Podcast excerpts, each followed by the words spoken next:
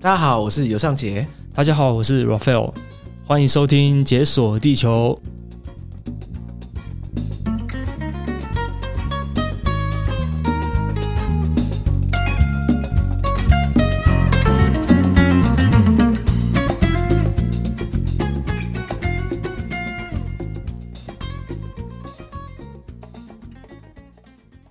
耶、我们今天的来宾是 Raphael，大家掌声欢迎。哎，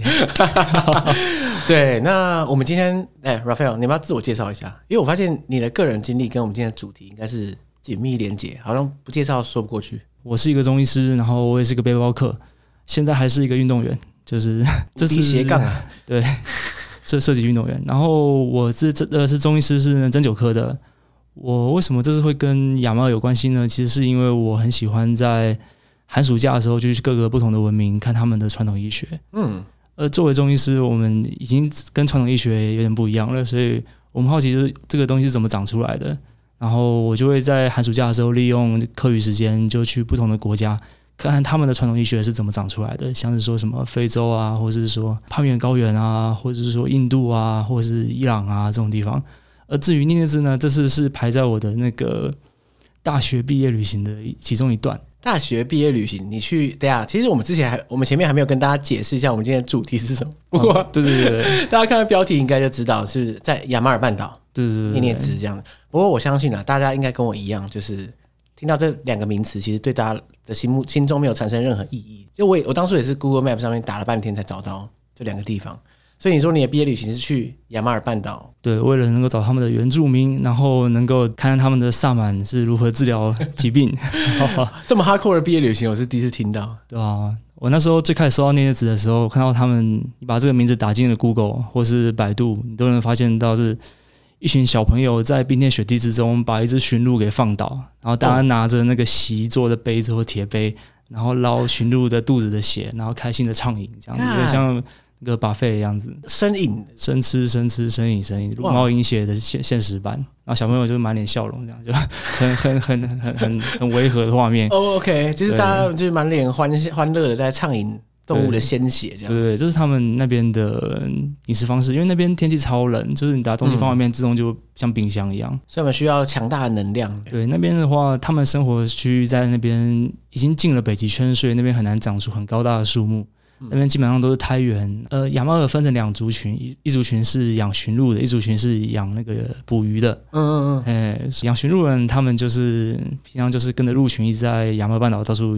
游牧，对，就是太原是这样给驯鹿吃的，然后他们平常就吃驯鹿，这样一个循环这样。哦啊，生生不息，就对了。对对对 对，他们其实跟我们长得还蛮像的。我去那边的时候，常常被认为是当地人，哎、我还有跟他们真的是这样合照。就当然，我对亚马尔当地的人长长这样，我当然是没有什么想象啦。嗯，但是因为俄罗斯这个地方很大嘛，像我们之前对其实也稍微讲过，就是因为俄罗斯它横跨东西横跨，如果大家看地图，应该每次都会惊叹，就是干了为什么一个国家这么巨大？ 那亚马尔半岛其实就是根据我上次第一次跟你对谈的时候，后来我去 Google，我靠，它正好基本上基基本上是在俄罗斯的正中间，对对欸上面对，，因为俄罗斯很长一条嘛，对不对？那可是我们每次在讲这个话题，譬如说俄罗斯最近就是也是风风雨雨啦，对可以这么说。但是我们的视角都集中在欧俄这一块，就是它的最西端，它其实是占它国土很小一块。东边这整团其实我们就没有什么概念。其实，其实我们在讲到亚马尔半岛的时候，大家脑中完全没有画面。然后我看到它，干居然是在正中间，我我我其实完全不知道俄罗斯的正中间我到底可以看到什么。然后它又这么北边，所以这个地方真的有住人，我非常感觉到非常惊叹的。亚马尔半岛除了它的原住民最早走入俄罗斯的历史，应该是因为当时的古拉格的事情况。古拉格是怎么样？对，古拉格就是俄罗斯的劳改营，就是政治哦犯。哦哦哦，然后他们那时候就是会被流放边疆，就像是呃清朝流放宁古塔一样， 他们送去很冷很冰的地方，然后去做一些基础建设，盖铁路之类的。我一直以为那个这个流放的那种劳改营都是在西伯利亚，想不到这个亚马尔也是热门景点之一。对，西伯利亚的北边那边现在还有很长的铁路，然后 还 有那个铁丝网什么的。我后面会讲到我去劳改营， 就是冒险的故事。哎、干，这很夸张啊！就是大家会想到西伯利亚的时候，你就会想到，我看西伯利亚是天寒地冻，这样就是看人间炼狱，寸草不生，所以才会被放去劳改嘛，对不对？而亚马尔半岛是西伯利亚往上走，就是嗯西伯利亚已经在大家大家印象中已经是那个世界的尽头了，可是亚马尔半岛比它更尽头。对，亚马尔半岛可能上那边有做过很多，好像有个什么岛那边是有进行一些呃武器的核弹的哦，核弹试爆这样对子，那个地方就是现在亚马尔半岛它作为国境，所以说它很多地方是不允许游客轻易去接触的。嗯，嗯、像我当时是直接空降啦，所以很 多人什么意思？你跳伞是不是 不是空降，哦我的空降是指说我没有提前先申请，哦，你是突然想要对去我就订了一张机票，从 Moscow 到那个萨列哈德，萨列哈尔德，他名字超帅的，沙利哈尔是在是亚他马尔们半的岛亚马尔上。半呃亚马尔半岛这个地方的首都。哎、等一下，可嗯是问题就是说，因为在俄罗斯跨城市旅行的话，如果你没有一些预先规划的话，是是容易的吗？呃，我觉得对我来说，我对俄罗斯就是充满一个一堆空白，所以说我 我很习惯空降个地方，然后开始发展我的旅行。这样是啊，可是我相信亚马尔半岛恐怕找不到几个游客。那对身为一对对个少数的游客，你在那边，这真的很会方便吗？会不会举步维艰这样？嗯呃，我就对人类学很感兴趣，然后也想要做相关研究，所以我下下飞机第一件事情，我没有我我没有订饭店，嗯我也没有任何的研究，我就直接去当地的博物馆，然后冲去博物馆，然后嗯问博物馆员，问博物馆员，对，说：“哎、你好，请问一下，我想要找 N n e t 的那个原始部落，跟找他们的萨满，找他们的萨满，然后看他们怎么治病。请问我可以去找谁？哎、不是啊，每其他人旅行的，就是第一步应该是先去 hostel 里面洗澡放东西 啊，然后看你先跑到博物馆去问说哪里可以找到萨满，这到底是什么行 程？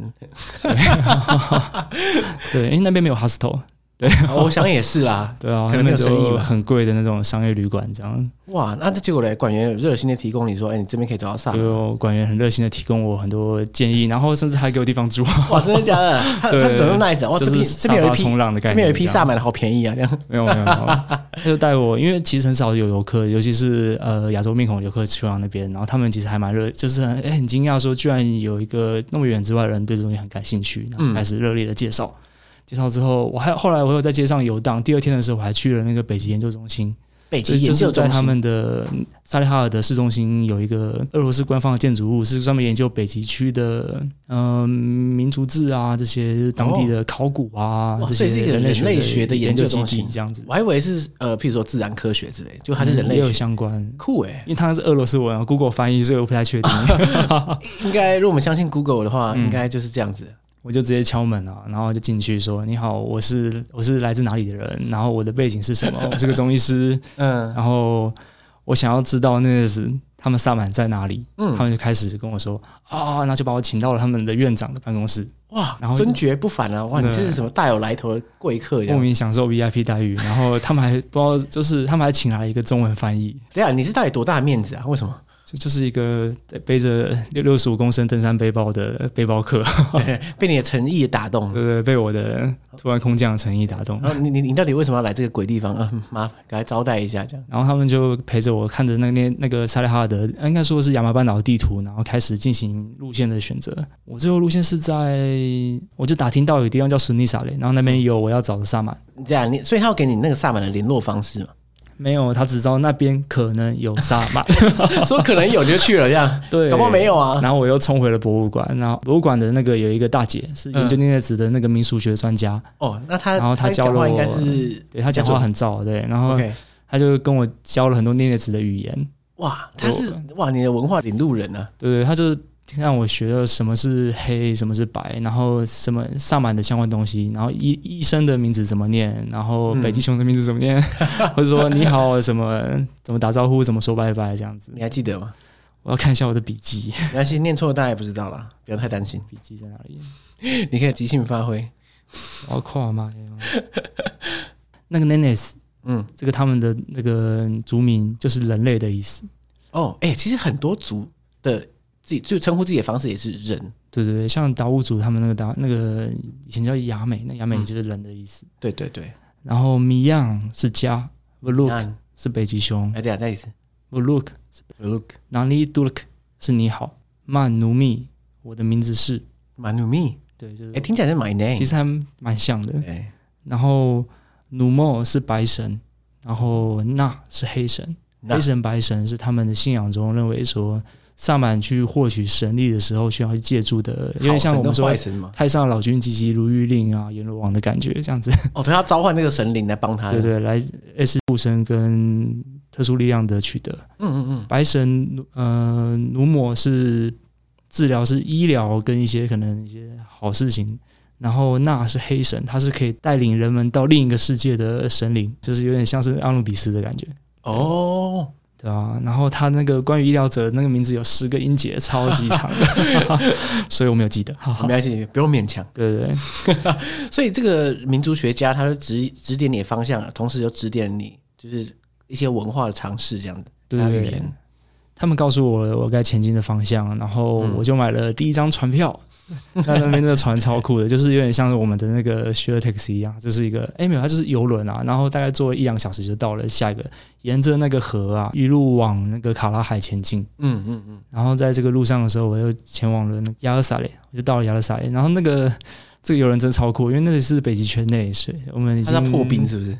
没有，我是在夏天去的，哦我忘记跟大家先说季节了。就是我是在七月多的时候去，七月多的时候是北极圈，应该说那个亚马尔半岛唯一就是没有下雪的时哦候，就是那时候因为纬度很高，所以它是永基本上接近永昼，每天太阳下去一个小时，然后就上来逛一下这样。那会很冷吗？我去的时候是二零一八年，那时候发生了一个什么北极圈的气候大异常，就北极圈气温到三十度，所以那时候你在亚马尔的时候，气温是三十度，那是一周前。后来我去的时候剩下五度，干怎还么差那么还还多？蛮温暖的。哎，五度的话那是可以接受的 啦。可以接受啊，嗯，因为在北极圈那边很酷，那边的那个云特别低，我不知道是因为大气压的分布的组成的关系，那边的云就是低到你感觉你把一个棒球往上丢就会砸到云的感觉。哇，云在你头顶这样子。对，云在你头顶，然后你坐飞机下去的时候，你看到云就是趴在地上，就有点像是那个台湾那个，你知道吗？有时候你吃吃饭的时候，你要带个罩子盖住，以防以防有苍蝇那种。哦，你说那对个阿妈家的这个，对对对，像阿妈家蕾丝网的感觉，嗯对对对啊你就云就像那个蕾丝网那么飘，这样很近。哇，我不知道极圈有这种奇观哎。对啊，那边的时候就是我在那边睡觉的时候都要用那个百叶窗去调整睡眠。哦，对，就是不然的话光你对你要睡觉的时候日正当中这样子。对啊对啊。我后来坐的那个船，因为那边是北圈，我还看到有当地朋友给我看的照片，就是也是当当地认识的啦。嗯，他们就给我看一只哈士奇，就骑在那个游轮的船头，然后当领航领领 航犬，对啊对啊，还蛮欢乐的。后来到了之后，他们那个博物馆的馆员就跟我说：“哎，你到了那个亚勒萨雷吼，那边有我表姐啦，吼，哇，照你啦，对这哦对样对啊，你去了就打那个电话，然后他表姐就就来接我。哇哇这么照啊，对，就是我一直认为作为一个旅行，要么你花的就是时间，要么花的就是金钱。嗯我作为一个没有那时候还没有什么金钱的学生，嗯我就需要透过时间跟来来换。作为一个去一个未知场域的未知国家的旅行者，最安全的地方就是能透过亲友送亲友的概念去旅行。对对对对对，之这样前的话，我之也前当地就很都很能稳稳的罩住你这样子。对之前我有很多类似的经验，就其实他口耳相传，哎、不是不是口耳相传， 就是他用你信任的人去推荐他信任的人来照顾你，其实是最好的。虽然蛮花时间跟看运气啦，嗯，他就嗯啊顺利有到这样。后来到了之后，他们就跟我说：“哦，你要去找那个那个哦啊，那个那个你要再往那边再坐一个小船啊，我那边刚好有亲戚，嗯每个地方都有亲戚，所以我就在那个亚勒萨雷那边住在当地的一个呃涅涅兹原住民家里。诶，他刚好是从在太原游牧过的人，然后再回来定居。因为在亚马半岛这个地方，他是要俄罗斯要保护他原住民的文化，他是从你出生以后到上小学之前，你都是可以自由的决定你要在哪里生活、跟读书、跟教育。哇，完全不受限 制。对，等你上小学之后，政府就会派人来通知你，就很像台湾义务教育一样，就说：“哎哎，哎你要回来读书喽。”然后就会用直升机把你带走。啊， 干，直升机是怎样？什么概念？对就因为你可能在太原的某个角落，然后就用卫星电话，然后政府为了找到你，哇，哎、把等一你下，带去上课。亚马尔半岛到底多大？具体来说然后半岛我没概念，要查一下， 呃，超级大， 对，OK，所以你在点跟点之间的转换的时候，你搭那个船就要搭好长一段时对间。啊，当那个船要搭很长的时间，而且其实我搭船是一个非常寒，就是平常时候没有船，平常时候我们都是坐，应该是在当地人他们都是坐坦克车跟直升机啊在、干坐 在坦旅克是行什么概在在念？移动，就是坦克车就是能够方便突破一些各种沼泽跟起伏的地形，因为你因为结冰融化了之后，地上坑坑洼洼的，所以一般车子是开不动，所以要用有履带坦克车才可以运输，就是城镇之间的运的交通方式。对，哎那个坦克车是是是我们想的那个坦克车嘛，前面有炮的那种。没有炮啦，哦对只是要要履带要车要装对人，对对哇，所以在那个台原上面，基本上移动是一个困难的事情。对，移动是个非常困难。其实夏天来说是最困难的，冬天比较好，因为冬天会结满雪，我们一般可能做雪橇啊、狗拉雪橇啊，或是驯鹿拉雪橇啊，或是说最常见的就是直升机，嗯，直升机他们有些定期的航班你可以坐这样。哦哦对，他们会被俄罗斯政府就是叫去读书，然后等到你国中毕业之后，你有两个选择，你可以选择回归游牧民族，走到旷野之中去回流归浪自然，这样对对，跟大自然相处，或是你可以到城市定居，回到萨雷哈德，在那边当你的嗯，哦，当你的城市人，城市 居民，对对对，哎、可是萨雷哈算是一个大城市嘛？萨雷哈德作在为当嗯这个亚马尔半岛的这个首府，对，是亚马尔山岛当地最大的城市，那边有素食餐厅，就是哦有类似 Burger King 那种，对，然现在后不知道还有没那有边？手机还有讯 号，对，那边手机有讯号是一件很很罕见的事情。哦这，样有讯号就已经不得了了。对，到了当地，俄罗斯莫斯科的卡还没有用，一定要在当地办一张卡才有讯号。哦我现在也是啊，莫斯科跟那边已经是半个世界园了。对啊，对啊，对啊，那时候飞过去好像飞了三个小时还是四个小时，反正飞了，哎，没有没那么久，大概我要查一下，反正飞了蛮久的小时。我认识那个在亚勒萨雷借宿的那个阿姨家，她就是曾经的那个游牧民族。嗯，然后他就会跟我说啊、他以前在那边啊，怎么样啊，把那个寻路，然后剁剁剁， 然后然后怎么他样，的 丰功伟业怎么样的生活，然后、嗯因为我是一个，我作为一个借宿的沙发冲浪的一个游客，我嗯，会想办法去回馈他们，对啊，你不可能说我在那边就就是白吃是白住不对对行啊对。，呃，我有我本行的一些技能能够分享，我是一个中医师，所以我可以刚好他们家的那个小孩子有过敏的问题，哦，就他是过敏儿，他就要常常吃一堆药，然后很多人都不能吃。看他的嘴角有出现一些就是溃疡的状况，嗯就是很典型的那个脾虚型的体质。嗯，然后我就有学过小儿推拿，哦就哇，是一个中医的立技刻派上能，用场。对对对。然后我就教他妈妈就是如何做小儿推拿，同时视讯跟我那呃会小儿推拿的博士我是学长，然后同时视讯教学。所以你就直接你们两个同时教他妈妈怎么样，对嗯之后对对才可以独立的做小儿推拿。对因为我如果给予他药物的话，那药可能买不到；如果我对啊给予他针灸的话，针完之后下次谁来针，对这都很难。然后，所以我宁愿教会他一个办法，能够让他永续的去保护他的小孩。哎，看这个是最好的回礼哎。对啊，后来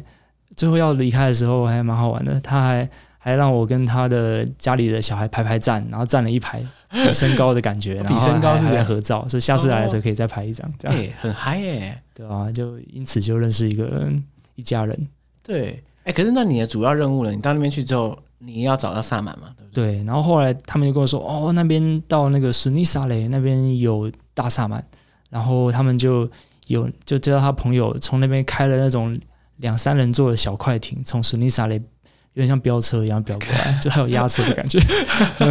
这个对吧？台原上也可以飙车，这么厉害，就是在海在河河道上面飙车这样哇，哦，那个水就在那边喷喷喷，然后他们快到时候还在码头码头前面呃就是拍照拍那个乘风破浪的照影片给我看。嗯，对，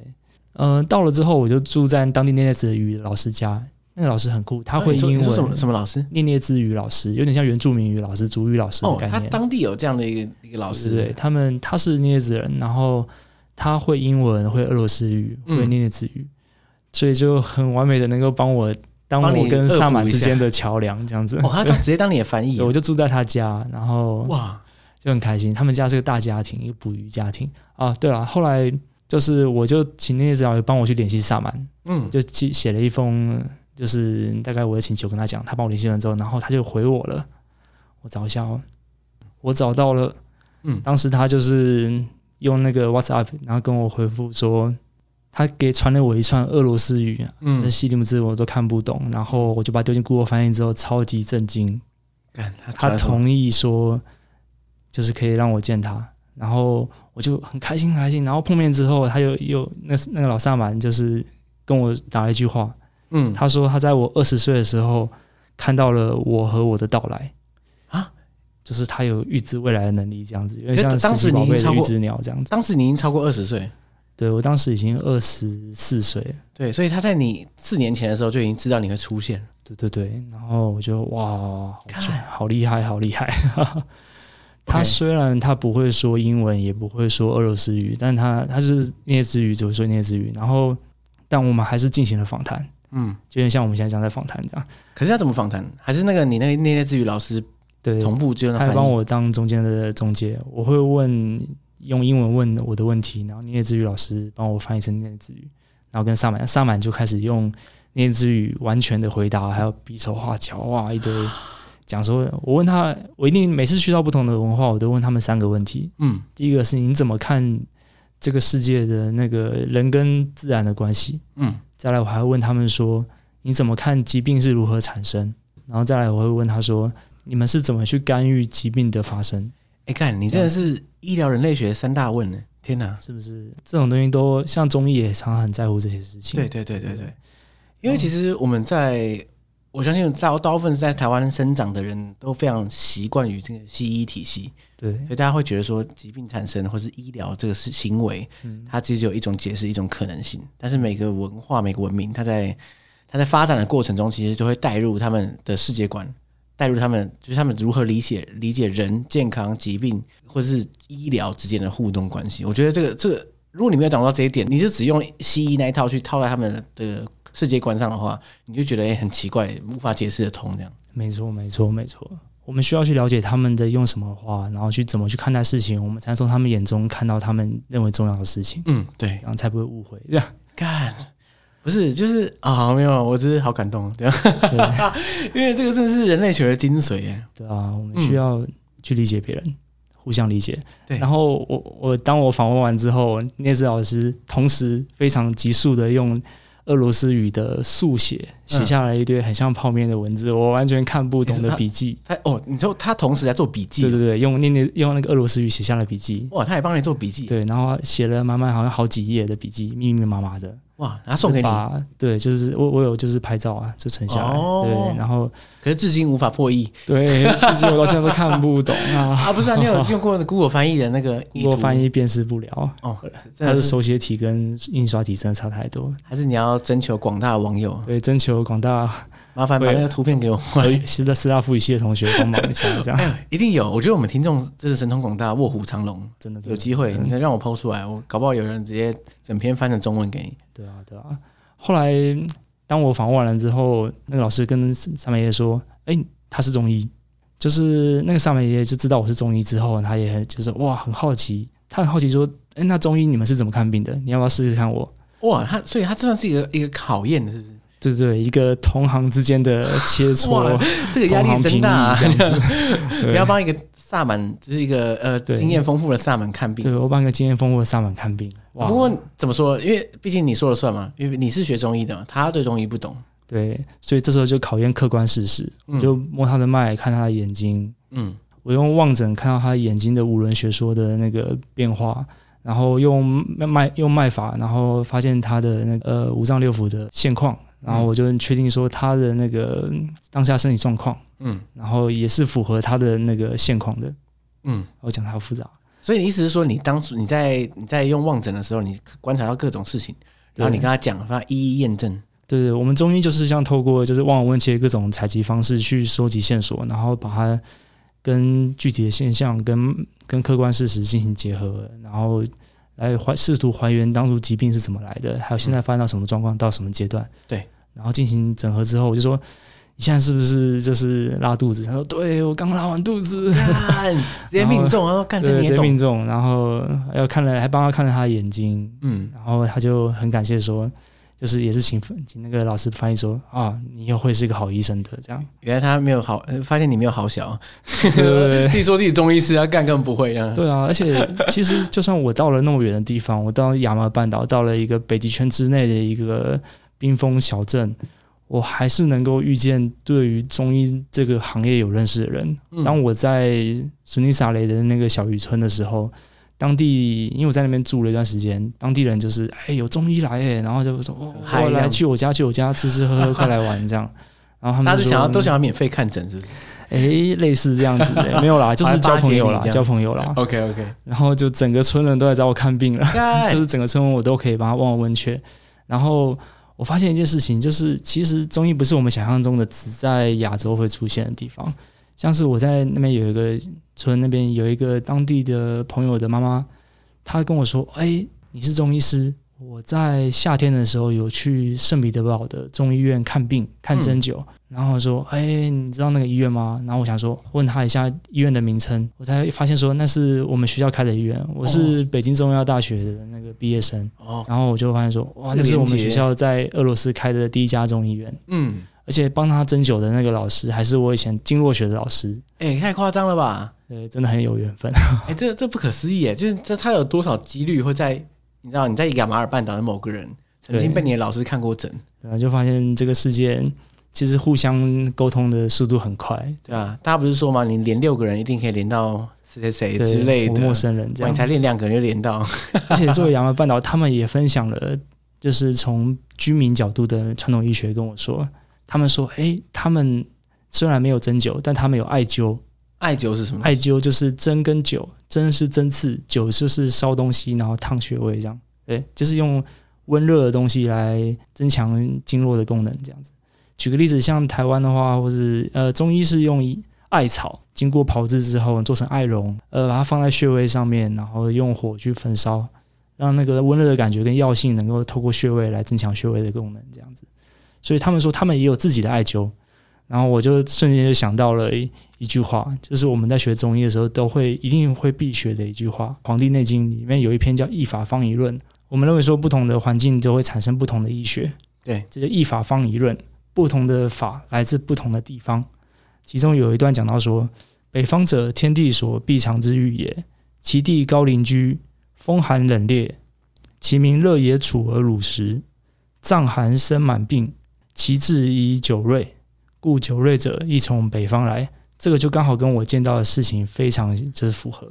就在那么冷的环境、那样的气候，然后人们会用温热的治疗方法来治愈身体的疾病。他们的颞叶子族的传统方法是，他们用桦树皮上的一种蕈类，嗯，然后把它刮下来，然后变成血血，然后烘干，然后把它放在身上的穴位，然后进行直接灸，就直接放在穴位上变成一个小三角堆，然后用火把它让它烧，然后把那个温热感觉透过皮肤传进去，这样。哎干，哎、这很屌。那等于说他把这个东西在皮肤上开始燃烧，那不是很烫吗？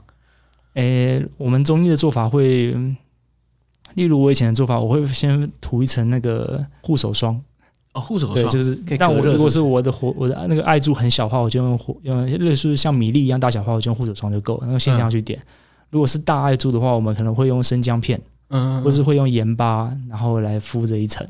对，进行一个隔着，然后也可以把这药效传进去。但是在最早的古代的人，其实他们是不用东西隔着的，不用东西隔对，着，就是最早以前的时候，他们是直接就放在皮肤上灸，他们叫做直接灸，嗯然后就会产生酒吧，就会产生水泡。嗯，其实就有点像是加强、加强、加强版的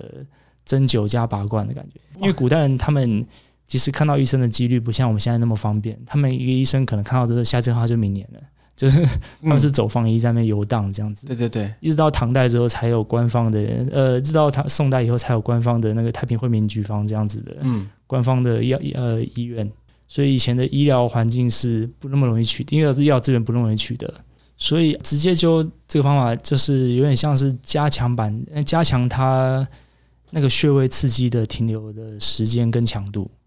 像我们在针灸的时候，如果这个患者从很远的地方来，可能他一个月才来一次，那我们会用比较强烈的手法，让这个药效，让这个让这个针感能够维持个可能三四天以上。嗯，那嗯边会一直有感觉，就等于说我持续有在帮他增减，有点像现在埋线减肥的感觉这样子。哦，哎、我我当然不知道埋线减肥是什么，可是但你这个感觉就有点像说它是缓释剂型的，嗯对对对对对，就针灸那对种，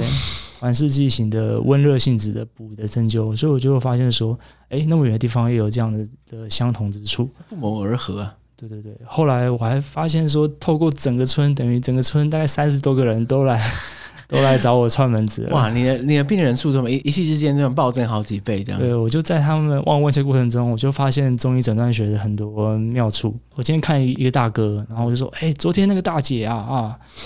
你们是不是一家人啊？”然后他说：“对啊，对啊，她是我老婆。”然后，然后我就说：“哎、因为你们的舌象一模一样，舌象啊，对，舌头的表象就是嗯舌苔、舌质、舌色，还有舌下脉络。”就是这些总和，其实反映了五脏跟腑里面的腑的功能，有点像是你可以想象说，人是一个地球的话，它是像是空气中的卫星云图，对你可以看它的云的分布啊，降雨量的分布，它的回波的感觉，嗯我可以知道当下它的状况，因为他们的吃饭、饮食、作息、夫妻都一模一样，哎、好所久、以他们产生了一样的表现。这样可以看得出来，哎、这样其实蛮恐怖哎。等于说，如果全村人找你看，如果你搭什么，你知道地下 OK，私小秘情密的话 吗？不要讲那么大声，这样之类的。对，我们作为中医师，呃，透过中医理论，我们能够得到资讯真的是非常多。虽然只有脏腑，可是脏腑可以跟心理都做结合，嗯所以我们可以知道五脏六腑、精精神、身心的各种状况，嗯，都在我们手指下清清楚楚。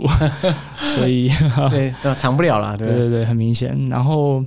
我就因此发现了说，其实作为当地的北方这种寒冷环境生长的人，他们的寒跟热跟我们台湾这个纬度附近地区的人是不一样的。嗯，他们的身体的寒跟热跟我们的 standard 是不同的。哎、他们的热是五度这样，对 他们热是五度，对他们的寒就是零下四五十度，干，类似不见不见阳光的那种，有永远的黑夜这样子。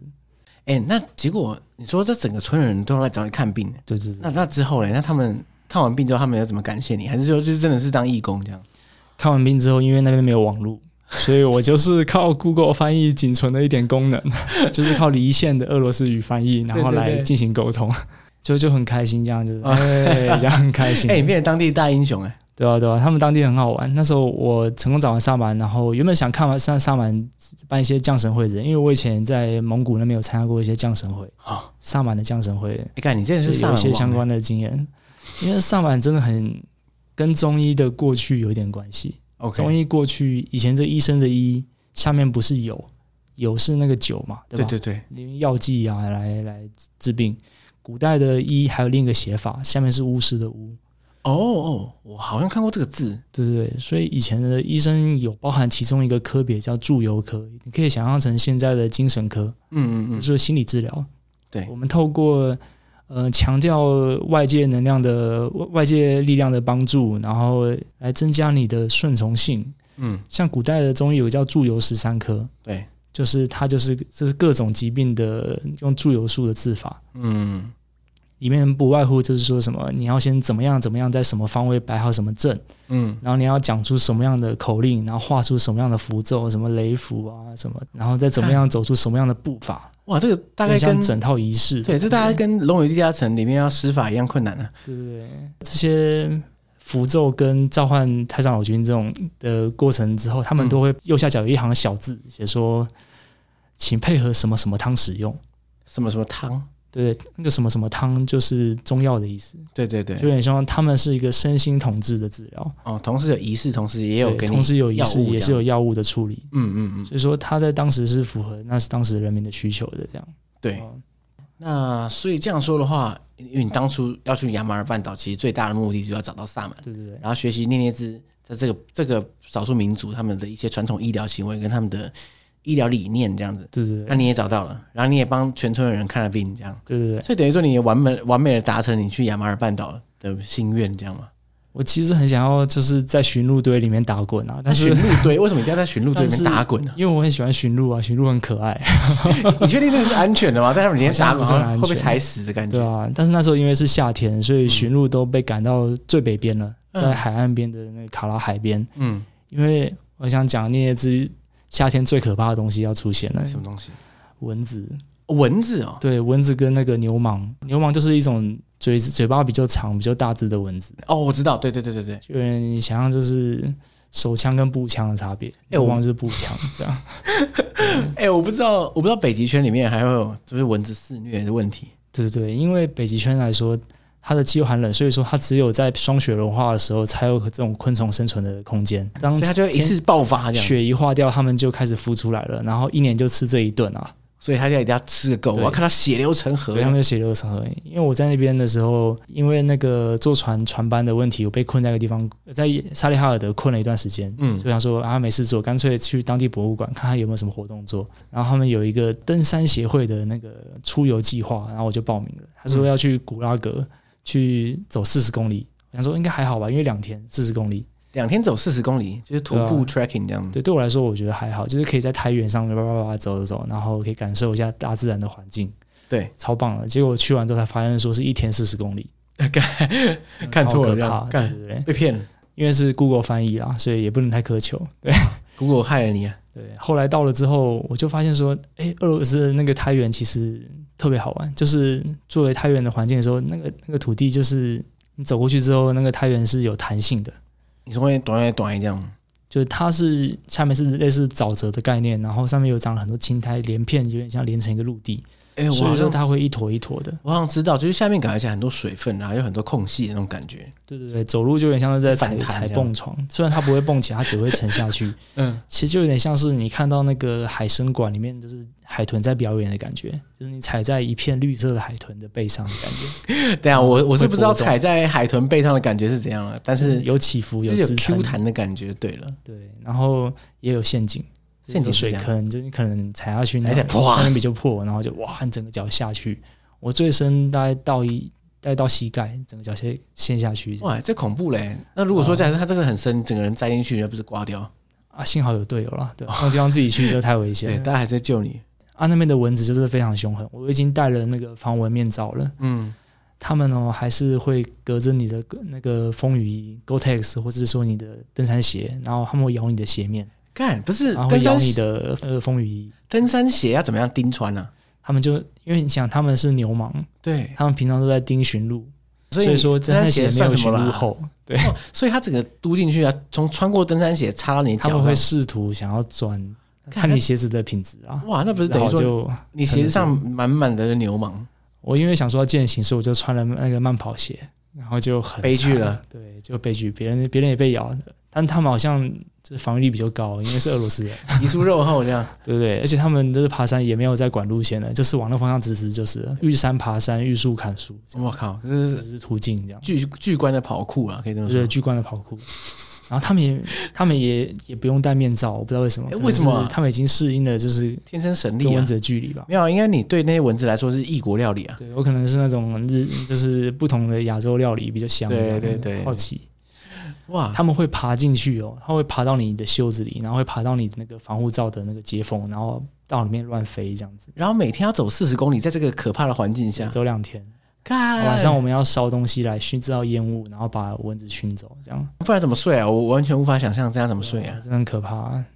那所以呢，那你们这个 tracking 的路线就是两天走四十公里，然后要要有特定的目的地吗？还是怎样？我们的目的地就是古拉格，就是古拉对，格。我们要沿着俄俄罗斯派政治犯去修铁路的路线，我们就沿着废弃还没修好的铁轨，你重温当年政治犯的， 重温当年政治犯的路线，对对对，我们就而且那个铁轨桥超好玩的，它上面还能看到写俄罗斯是用很好的钢铁做，所以那个铁轨还在，嗯，只是那个桥因为是木头做就塌掉，所哦以有时候我们要到下一个地方的时候，我们就要也走独木桥。哇，就你双手在停踩着铁轨，然后在高空中大概一一两层楼高，诶，一层多高的高度上摆荡，然后这样子走钢丝这样过去。那、啊下面是什么？下面就是太远， 还有一些破的破木头，所以然后我们还有遇到嗯，熊，遇到熊哦，对，超说危北险极的熊吗？黑熊啊，就是当地诶，棕熊，当地的棕熊。嗯嗯我们那时候走一走，我们摆成一个列队，然后他们最前面队员就大喊说啊，我听不懂了，嗯俄罗斯话，嗯，然后就回头跟我们说怎么办？我刚刚看到了熊宝宝，嗯，熊宝宝，对，然后他们就很很很惊慌说。熊宝宝，熊宝宝，这样子母熊已经在附近，我们就被他们打趴，就是很可嗯看怕。战斗民族这样不是应该要徒手打熊？对，然后我们就开始进行了商量说，那怎么办？我们距离古拉格还有两百公尺，两百马公上就要尺到，了。感觉很近啊，对啊，我们都走那么久了，要不要去？人多、哦不用怕、啊。对，我们大概七八个人，然后有一半人支持后撤退，有一半人支持前进，嗯，最后他们就僵持不下，就问我的意见。我问你干嘛、对因因为为门外汉呢、对啊，啊你最中立嘛，对 不对？对我中立，他们就问我说：“哎、那有熊哎、你要走吗？”我说：“啊，熊我是没看过啦，但我看过熊猫啦。”我就想要逗乐他们，他们说：“啊，熊猫不一样啦，那个熊很可怕呢、对，那熊猫很可爱，不一样。 然后最后他们就决定说：“嗯我们边走边制造噪音，用信号弹射空中，把哦，熊吓走。敲锣打鼓啊，先吓吓一他路。这个乐队这样就是敲锣打鼓的到达了古拉格。古拉格那边就是是一个铁丝网环绕的地方，就有点像是一个恐怖电影会出现的场景。毕竟是劳改营嘛，不能过太爽了。对啊，对啊，那个上面尖刺都还历历在，就是黑黑的尖刺都还在。哦，恐怖哎、然后那个你可以看到以前的看守塔，在里面有一些可能采集野果的篮子啊，或是一些动物的骨骼在里面留着，这样。嗯嗯嗯，那你就可以看到当年他们是生活在什么样的环境。而且这只是夏天哦，这是最绿意盎然的夏天，唯一有太阳的夏天。嗯，对你想象他一们在下，那边冬住天关在一个世界的尽头，一个极圈里面，然后永夜，对然后零下不知道四四五十度，然后周围还有熊，这个真的是很难想象。人间炼狱啊！对啊，你说你这样走两天走到古拉格，那等于说你要走两天才走回来啊，还是怎样？呃，去回加起来两天了。哦，去过去一天，再回来一天这样对子。回来到离开之前，我又回到聂志宇老师家，然后他们说、他哦真的很你要 nice，走了，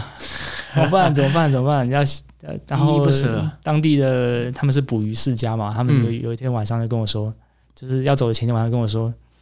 你是明天中午的飞机对不对？他是用很仅存的一点英文跟我说，那我们去 hunting hunting hunting 对，然后要打熊是不是？还是然后我想说哇，要要打什么猎？然后说好，我想去。那时候已经晚上十一点了。嗯，然后他们说 fish hunting，fish Fish hunting， hunting，fish 哦 hunting，大家就在 OK 一起用 fish hunting，fish hunting。 晚上十一点没差啊，永昼啊，对啊，然后那时候天有点微微的下来，就是那时嗯候、当我在那边的时候，太阳就会在黄昏，黄昏会维持大概三到四个小时的黄昏，嗯嗯嗯超漂亮的。然后太阳会下去一 点点，然后又飘起来。 ，OK，呃，那时候就是那个聂主老师就觉得这样不妥，觉得说很危险。他不是因为他不是他自己说要叫叫你去打猎的吗？没有是那个他哥，哦，他哥说要对叫你对打猎他，他他他哥们就是要说，哎，带我一起打猎，然后然后那个老师就说，哎，不好啦，很危险哦，而且你明天就要坐飞机，所以对还是安全一点。然后他又又共同地转头看了一下老师跟他哥们的妈妈，嗯，就他们这个大家长，对他说去啊去啊，很好玩。 我就被那就是当啊地的那个妈妈，得到就是地方妈妈的认可，对对对对，就建议去玩，然后我就上了那艘船，在寒风之中，然后在海上就是用快艇。看听起来超爆冷的，超级冷，我都觉得我穿的不太够。早上不来然后了，已经到了大概晚上十二点，然后太阳就是有点像是台湾下午夏天的下午七点左右的感觉，就是就是太阳快要下山阳，光渐没，就是天空是那个紫罗兰的颜色的感觉。嗯嗯嗯，然后我们就到了一个河边，然后用渔网拉成一道类似防护墙的感觉，然后鱼就会开始撞进去，然后我们就把哦鱼捞起来。哎，这么简单啊，对，然后那个 对啊，因为他们是捕鱼为生的，然哦后经验老道了那，个鱼超大只，就大概有大概四十公分多的，四十公分一条，对，四十公分一条的鱼，然后大概宽是大概有二十公分到三十公分左右，哇，那鱼怎么长得像方形的？就是就很肥的那种就鱼是胖胖鱼，没有，它是就是流线型的， ，OK，对对对，只是它就很大只，然后我嗯们就抓了七八只，然后用用手嗯就是卡着鱼的那个。可以固定的地方，然后嗯一人抓好几只回去。他们说啊，生鱼 片，生鱼片。哦，他们也是吃生鱼，对我在那边的时候，住在当地的，我有去当地传统传统帐篷住，对他，们是住在那个河上的一个小岛，嗯他们是那个帐篷叫楚帐，他们是用皮做的帐篷，然后用木头支的，大概两三层楼，哎，两层楼高吧，哇，这个帐篷还可以搭到两哎，层楼没有这大么啊概两大，大概一一层五一层半高，大概三到四公尺高的一个大帐篷，哇，这个是豪华帐篷啊，对，然后里面大家都是环形排列。嗯，我去那边的时候，当地人就说，哎，那哎呀，那么好来来玩，那我就就是要招待一下远方来的客人嘛，对然后他们就把鱼就是每人给了一把小刀，嗯，然后就说啊，哎，吃鱼啊，吃鱼啊，就是自己就自己削鱼吃，自哇己现自己切削啊生鱼片，对，哇这种跟蒙古人很像，蒙古人他们都是这样子自己削羊肉吃，啊，可是那你不会削啊？我不会啊，我就我就模仿一下，然后 感觉很难呢、欸因我是为我你是要不敢去鳞片，然后你要你要切下肉，你要避开骨头，对对对，哇，那就你到到底有没有吃到东西？ 有我还是吃了，就是那个肉白白的，因为我不敢吃生鱼片，哦，你不敢吃生鱼片，但是我觉得我到那边我要入境随俗，作为一个嗯文化体验。身为一个人类学爱好者，对我必须要付出一些牺牲， 所以你还是吃了。还是吃了。对，感觉怎么样后来感觉就甜甜的，还蛮好吃的。嗯对，只是我不会想再吃第二次啊，因为我怕你要学你学过医学之后，你就会怕有一些，寄生虫之类对的，对，因为它是海跟河流混合的鱼，所以它是淡水跟咸水之间的鱼。嗯一般淡水鱼的寄生虫会比较多，这样，OK，对所以还是有点风还是有险。啊点担心这不样。过当地人都头好壮壮的，对啊啦可是他们也有抗体，说不 定。对啊虽然说都习惯了，对对对对对，对。后来我离开那边的时候，因为我要去坐飞机嘛，所以我要先回到萨利哈德那边才有飞机可以离飞飞到下一个城市。对，所以中间我又坐了小船回去，然后遇到一个问题是那个船班就是刚好要停两天，所以我说就停就停啊！我就开始了搭便车模式。可是那边没有车，啊，那那那这样怎么搭便车？搭坦克？所以我就搭便船。哦，就是有那看种当地的邮差，他们就是嗯开着快艇在在到处送各信这个样，城市，对各个小渔村送东西。我就说，哎、h i t c h h i k e hitchhike，然后他说，啊，好啊好啊好啊，然后就上去，哇，呃，我就当了一体验了一一日邮差的生活。所以他陪他送信，然后把他把你送到目的地这对样，对对对，然后走的时候他也很开心，还送了我一只熏鱼，送你一只鱼哦，对，送我一只熏好的鱼，哦，熏好，那这样要怎么样？放在背包里就可以了，我就带带回了萨萨利哈尔德的朋友家，然后嗯大家一起吃一一起起享用这样。哇，哎、干！这样听你讲起来，亚马尔半岛这边是一个人情味超重的。你从一落地的第一刻开始，从博物馆就遇到很多好人，对一路啊，什么语言老师啊，然后萨满人也很 nice 啊，对对，然后到那村庄里面的人，还有这些邮差什么，哎，每个人都对你好的不得了，哎，这是怎样？对，我的感觉就是说，其实很多时候大家对于远方来客都是充满好奇心的，因为我们平常的生活都是比较相似的。当有一个从其他地方来的人，他开始进到你的生活，你会觉得说会有很多有趣的故事出现。嗯嗯嗯，我们以前会以为俄罗斯的人面孔是比较就是冰冷的，对是对比较板着脸，然后 poker face 的战斗民族嘛，战斗民族，对，要要凶这样，要冷这样，对对对，才可以克服严酷的环境。呃，但我发现说到亚马半岛之后，可能说他们是一个比较游牧民族的风格吧，对，因为作为游牧民族，像蒙古人，说像是中东那边的中东的民族，嗯。他们对于他者都是非常欢迎的。而且其实还有一个重点，就是因为俄罗斯不管是人种或者文化上都有很大的差异，所以我们对于俄罗斯人的想象，如果停留在欧俄那一块的话，你去理解其他部分的时候，你就会用俄罗斯的刻板印象去套用到其他其他地方的俄罗斯人身上，哇，那那可能就是完全是相反这样。真的，真的，我们想到俄罗斯的时候，我们往往就是只锁定着在莫斯科啊、圣彼得堡这样的环境。对，可是其实大部分的人都生活在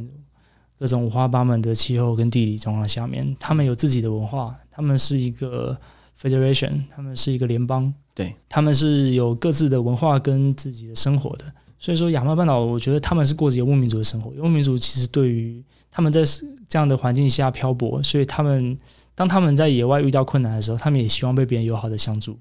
呃，我觉得能够获得友好的帮助，是因为我很主动的去，就是打开第一个对话的机会，这样对，子这是这个重点，我就去是敲第一道门。对，取决于你自己的态度啦。你一开始很主动出击，然后他们看到你，哎、你也是很有诚意，乐于去了解他们，乐于学习。那我觉得大部分人看到这样的景象，其实还是都会蛮开心。而且我很勇于把自己抛出去，就有点像是弹跳床，抛到一个空间，然后让世界把你接住。对他、怎么接都有可能，但是只要不要受伤，不要出事情，这怎么接我都觉得各有各的体验，这样子对我，哦天哪！哎、我觉得你是不是该出书啊？ 没有啦。认真哎、因为毕竟你走走访过这么多地方，然后看了那么多传统医学、医疗行为、医疗模式这样，嗯，我真的觉得可以出书哎、我很希望能够以后，我想先从自己的医学开始做起，然后我想把中医让大家到底知道，想让大家知道中医在现代的语境它是怎么来的。嗯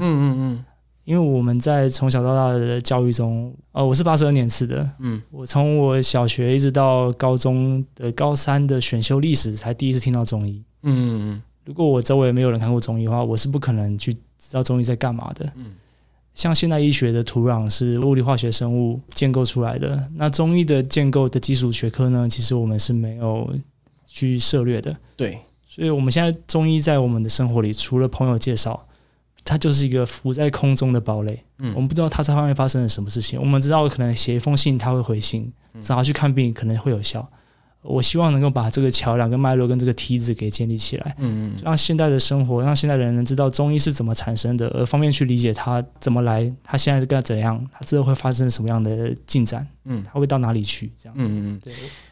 关于这个，其实我我自己也有一点小小的体悟哎、因为我以前是药学系嘛，嗯那药学系其实也可以选修一些中药的课这样。嗯，那坦白说，我以前我在大学的时候，我对中药，我也你知道，就是我们西藏很多人对中药是嗤之以鼻，嗯就觉得干那是什么东西的这种心态。这样，我坦白说，我以前也是这个心态。嗯那我觉得我会有这个心态的来源，其实就是来自于我最开始讲的，因为我们不懂，我们不去理解它那个体系，对而我们用我自己所学，比如说西药的理解方式，然后去套用在中药身上的时候，你就发现，诶，很多地方互相抵触，然后你就觉得说啊，这个东西看都不对嘛，对不对？这个不科学。可是等于说你，你已经预设一个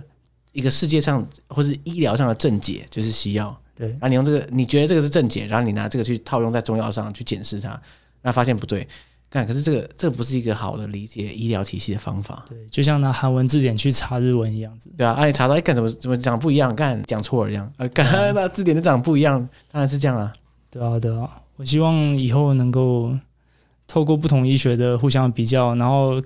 还原我自己学的中医是怎么样产生，也能让大众了解我们在干嘛，才能让就是让大家有更多选择。嗯，我觉得亚马尔半岛人他们很幸运，他们能够在面临一些西医认为无法治愈的疾病上，不像其他国家一样被宣布为不治之症，他们能够去做可能亚马尔的传统医学、萨满或者说中医这样的选择。嗯在有一些的国家，他们是没有选择权的。当他被宣布这条路已经走到了尽头，他就已经准备跟他人生告说别拜了。拜，嗯，对，我很希望能让大家能够知道，其实还有更多的选择，不代表说你一定要走一条路就放弃另一条路，大家都是就是两条路都可以试试看，就各有各的优势，中西医都有各有各的帮助的地方。对，所以呢，不止医学，其实在理解文化的时候也是啊，设身处地，对就从它的那个文化结构内部去理解那个文化，嗯而不是从外部说，哎，我带我既有的文化去理解。那那这样的话，这个出发点就是不一样了。对对对，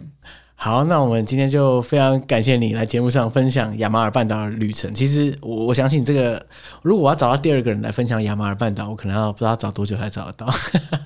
很难得啊，真的很难得啊。谢谢。所以我才嗯想补充最后一个，呃，萨利哈尔德，我当初就是一开始想去亚马尔半岛，是因为涅叶自助，然后最后确定想去是因为萨利哈尔德这个名字，因为觉得很帅，所以想对，就觉得很帅，萨利哈尔德很热血，的确蛮屌。蛮中二的。好， 好好，像采句口号那种感觉。对对对，很像一个大绝这然后样你，要去哪里？萨利哈尔德。对对嗯对很帅。嗯对，大家突然哦，我看想先跪了这样。OK，好，那希望大家有朝一日可以去一也去这个萨利哈尔德追寻一下。哦，当然大家不见得对萨满有兴趣，但是我这样我真的这样听起来，我觉得当地是一个你可以用不同面向去认识俄罗斯这个国家的地 方。对，很推荐一月去，一月有驯鹿节，可是一月可能一月负有负五十度也说不定。一月比较温暖，大概零下二十几度而已啊，蛮舒服的。哦，二十几度 OK 啦，OK 啦，小舒 case 服啦舒， 四十几度、五十几度，我们 都这个地方我们都讲过了。对啊对啊，真的好，大家拜拜。好，拜拜。